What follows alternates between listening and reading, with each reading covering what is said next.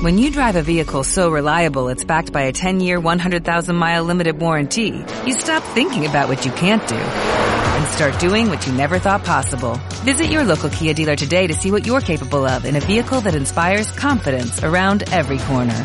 Kia, movement that inspires. Call 800-3334-KIA for details. Always drive safely. Limited inventory available. Warranties include 10-year 100,000 mile powertrain and 5-year 60,000 mile basic. Warranties are limited. See retailer for details. Thank.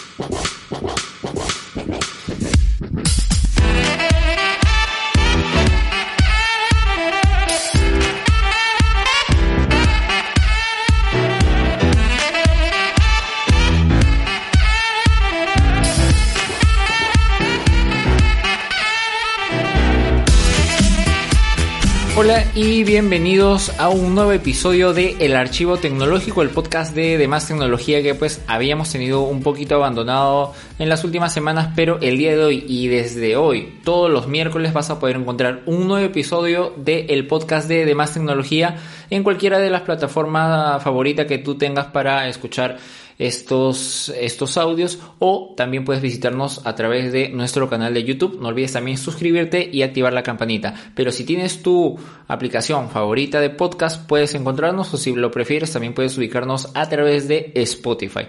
Así que acá comienza y acá abrimos el archivo tecnológico.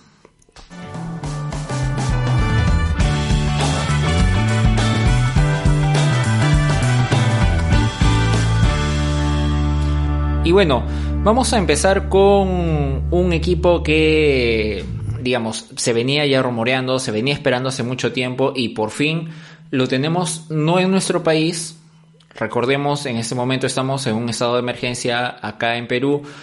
Las fronteras están cerradas, es muy difícil traer, eh, importar equipos o cualquier clase de, digamos, eh, materia prima o lo, que, o lo que queramos. En verdad es muy difícil hoy por hoy conseguir cualquier cosa importada y por ende es difícil tener un iPhone SE hoy por hoy acá en nuestro país. Sin embargo, ya hemos podido ver mucho contenido, mucha review de diferentes eh, creadores de contenido, de, de, digamos, canales importantes a lo largo del planeta, pues probando estos equipos, eh, testeándolos, haciendo, dando sus primeras impresiones. Y yo quiero quedarme con sobre todo mucho de lo que se ha venido conversando y se ha venido rumoreando respecto a que este simplemente es un upgrade eh, muy ligero del iPhone 8. Sin embargo, si bien es cierto, comparte una plataforma, comparte la carcasa, los módulos y demás, eh, dista mucho en varios aspectos que vamos a, vamos a tratar de, resumirlos de la siguiente forma. Para empezar,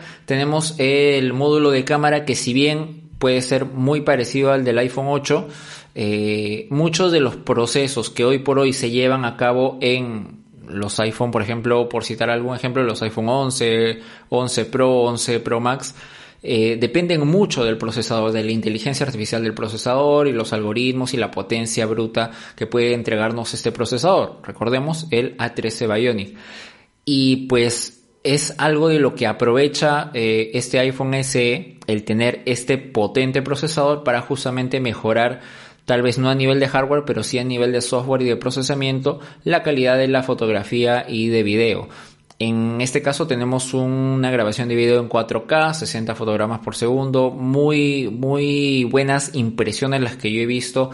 Digamos que si en un apartado Apple históricamente siempre ha trabajado bastante bien, es justamente en el apartado del, del video y yo creo que por acá no hay ninguna queja. En cuanto a la fotografía, eh, tenemos modo retrato tanto en la cámara frontal como en la cámara posterior. Tal vez lo único que podríamos echar eh, de menos seguramente va a ser el famoso modo retrato para poder tomar unas eh, mejores fotos en condiciones de baja luz, pero por lo demás yo creo que bastante completo.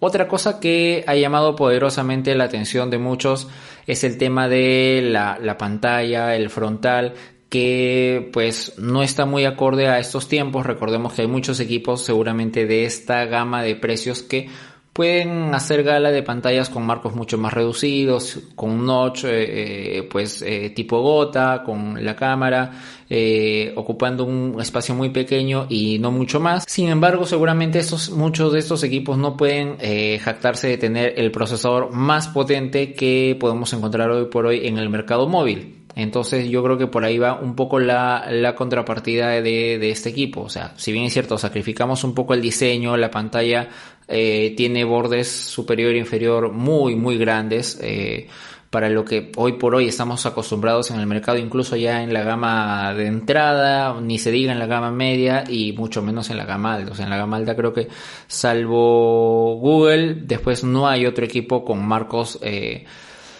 voluminosos o grandes eh, en el frontal y sin embargo estamos ante una pantalla, sí, una pantalla LCD muy tradicional, muy parecida en muchos aspectos en densidad de píxeles y demás a lo que tenemos en los iPhone XR, en el iPhone 11.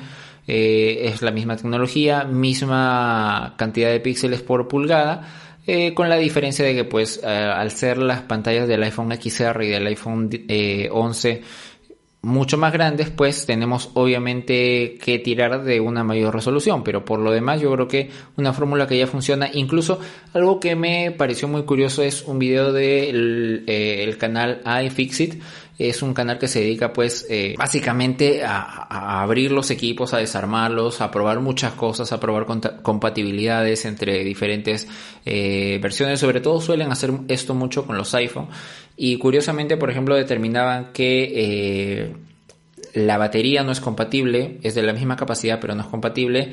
Sin embargo, la pantalla sí lo es. Es decir, al menos conectándola de primera mano podrían pues tener una, una pantalla de un iPhone SE corriendo en un iPhone 8 y viceversa, una pantalla de un iPhone 8 corriendo en un iPhone SE. No se sabe si pues el Free Touch estará compatible eh, o se mantendrá a nivel de hardware y simplemente estará deshabilitado a nivel de software. No se sabe muy bien eso, es, eh, digamos, no han llegado a ese detalle, pero en teoría, y ni tanto en la teoría sino en la práctica, aparentemente son compatibles estas pantallas. Así que un movimiento bastante interesante. Recordemos que este equipo parte de los 399 dólares, precio de Estados Unidos, obviamente.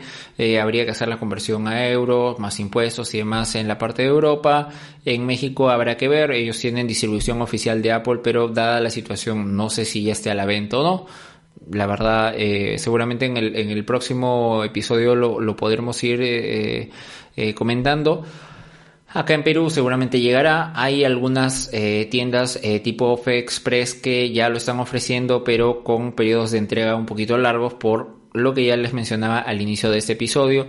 Entonces hay cierta incertidumbre en lo que respecta a la llegada acá a nuestro país, pero seguramente poco a poco irá llegando tanto a operadoras pues, digamos, seguramente las primeras entregas van a ser a través de, de, de F-Express, así que ahí tienen una opción muy válida para comprar este equipo.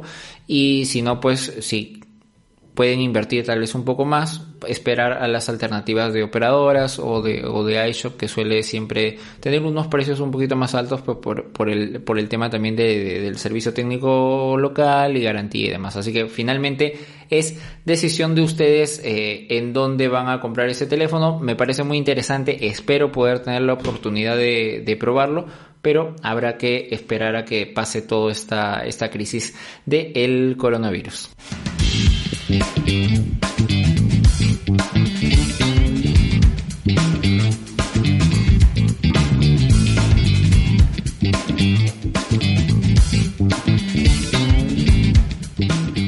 Ahora, a lo largo de este periodo de cuarentena en el que estamos pues en aislamiento obligatorio, eh, hemos tratado de ponernos al día, he tratado también de levantar muchos proyectos que tenía eh, eh, en, la mente y pendientes de, de poder trabajarlos.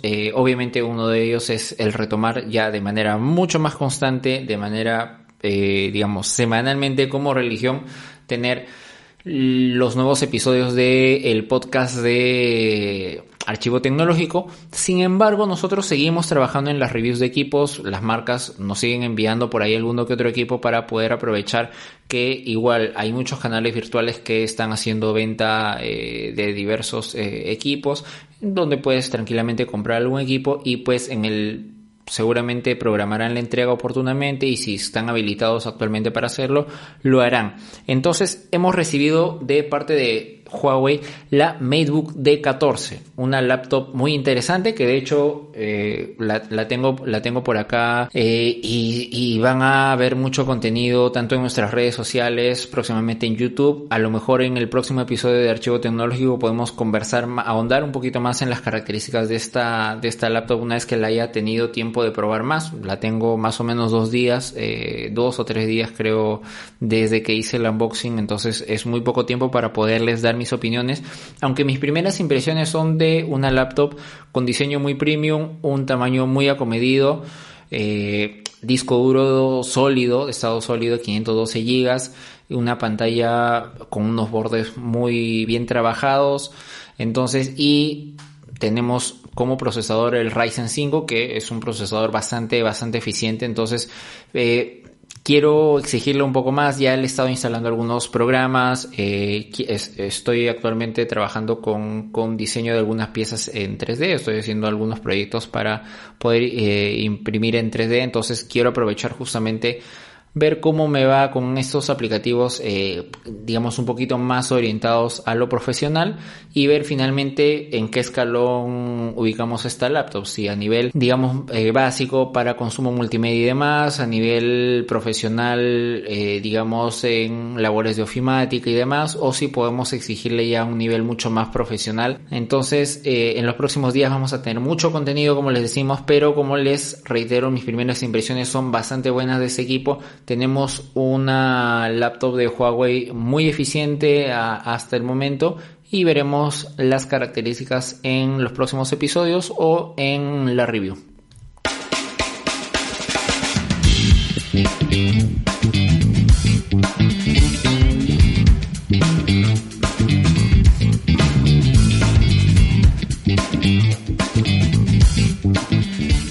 Ahora, otra de las novedades que hemos tenido la semana pasada fue la presentación de los Motorola eh, Edge, una línea, una familia de Motorola que viene a cubrir la gama más alta de, teléfonos móviles, algo que no veíamos en Motorola, recordemos desde su Moto Z, equipo de gama alta que acompañó, si es que no mal recuerdo, al primer Moto Z Play y que tenía cosas muy interesantes, sobre todo me gustaba mucho el concepto de teléfono modular, que luego, o que, heredaba del Moto Z Play y que prometía una posibilidad de irle adicionando módulos, ir haciendo upgrades o modificaciones en el teléfono utilizando estos módulos, módulos como digamos muy muy intrascendentes como el módulo Hasselblad, Hasselblad, Hasselblad, no, no recuerdo ahorita el nombre de la marca famosa, una cámara, una marca de cámaras muy famosa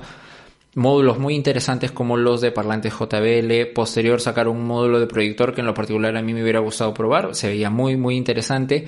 Eh, más recientemente lanzaron un módulo, por ejemplo, para imprimir fotos eh, instantáneas, tal cual una antigua Polaroid o hoy por hoy hay unas cámaras también de, me parece que siguen siendo Polaroid que pues tienen esta capacidad, algo que sí me parecía muy interesante e incluso el año pasado o antepasado creo lanzaron un módulo que te permitía eh, conectividad 5G, también algo que digamos, módulos que sí yo veía como upgrades, por ejemplo, tener un Moto Z de hace 2-3 años que con un simple módulo pueda eh, tener compatibilidad con 5G, suena bastante interesante, entonces no es algo que te suelen ofrecer otras marcas.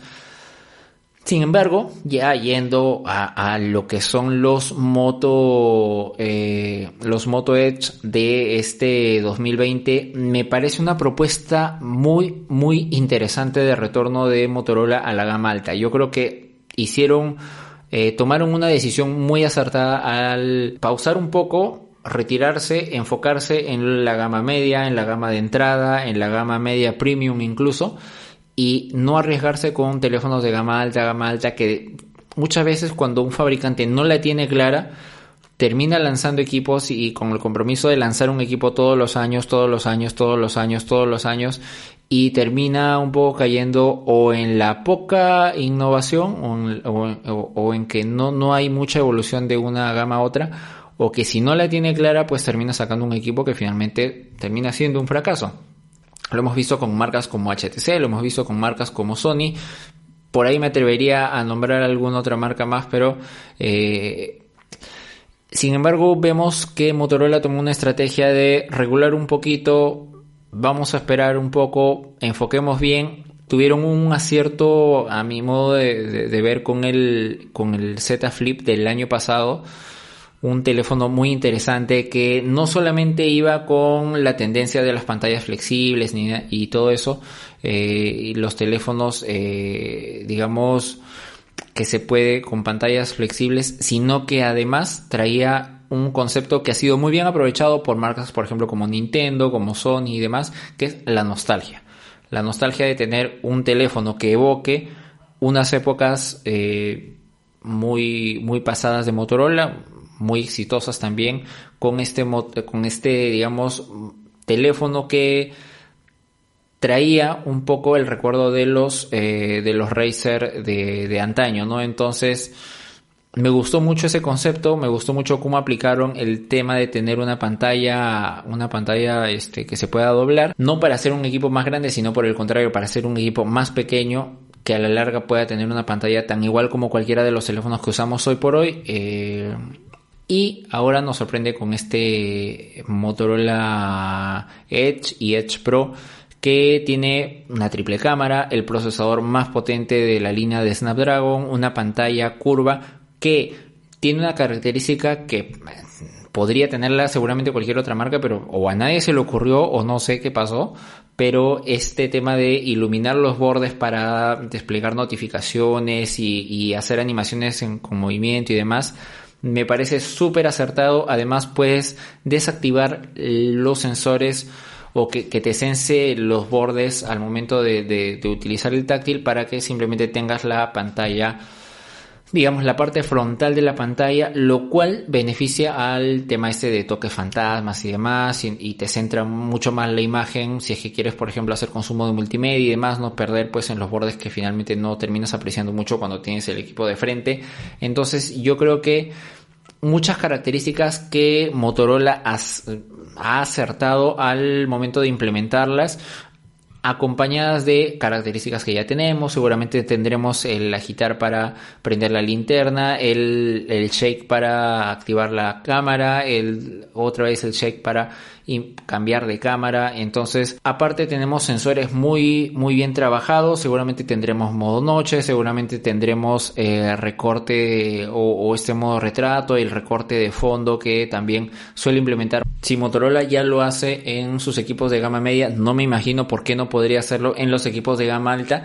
Y sobre todo una, una característica adicional que me parece más llamativa aún, el hecho de tener un hardware, perdón, un software limpio, un Android puro, sin una capa de personalización que pues pueda estropearnos un poco la experiencia o hacer más lento el equipo. Entonces yo creo que Motorola, bien, bien con estos dos equipos. El, el Edge Pro bordea los mil dólares. Habrá que ver, seguramente Motorola lo va a traer eh, eh, en los próximos en los próximos meses, semanas, no sabemos exactamente. Vamos a pedir información eh, de primera mano a la gente de Motorola para poder confirmar la llegada de este equipo a nuestro país. Estaremos atentos y seguramente si es que llega a nuestro país vamos a tener chance de probarlo y llevarles a ustedes nuestras opiniones, nuestras, digamos ya nuestra experiencia de uso del el equipo una vez que lo tengamos por acá, pero eh, yo estoy muy muy convencido de que en la segunda mitad del año tal vez tengamos ese equipo por estos lares.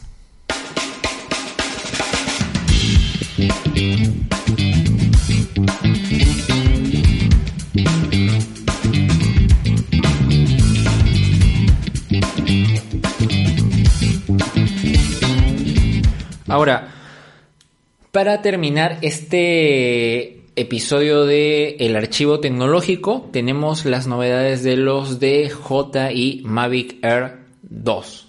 Sí, la verdad que antes era mucho más fácil porque eh, DJI tenía la familia de los Phantom y listo, la actualizaba cada año, sacaba actualizaciones ya sea su Phantom 1, 2, 3, 4 o su Phantom 4 Pro, su Phantom 3 2.7K y lo que sea.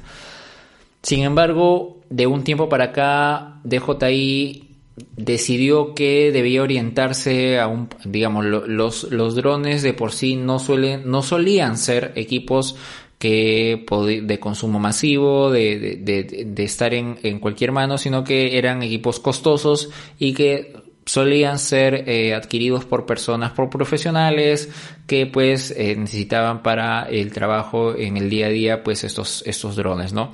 DJI tomó el concepto, lo que había aprendido de estos drones de este, profesionales, lo llevó a un, a, digamos, a, a traernos equipos de consumo masivo su primera apuesta, si es que no mal recuerdo, fue el, el Mavic Pro, luego vino el Spark, luego vino el Mavic Air, luego ha venido el Mavic Mini y ahora tenemos el, el Mavic Air 2, una actualización que me sorprendió, la verdad, cuando vi el anuncio el día de ayer o antes de ayer creo eh, de este de este dron me llamó muy poderosamente la atención las características que han decidido implementar. Para empezar crece un poco en tamaño crece en resolución crece en frames por segundo crece en autonomía crece el tamaño del control. El control ahora es mucho más grande que las generaciones anteriores. Mantiene esto de no tener eh, una pantalla pero mejora mucho en cuanto a la ubicación del smartphone con el que finalmente vas a visualizar lo que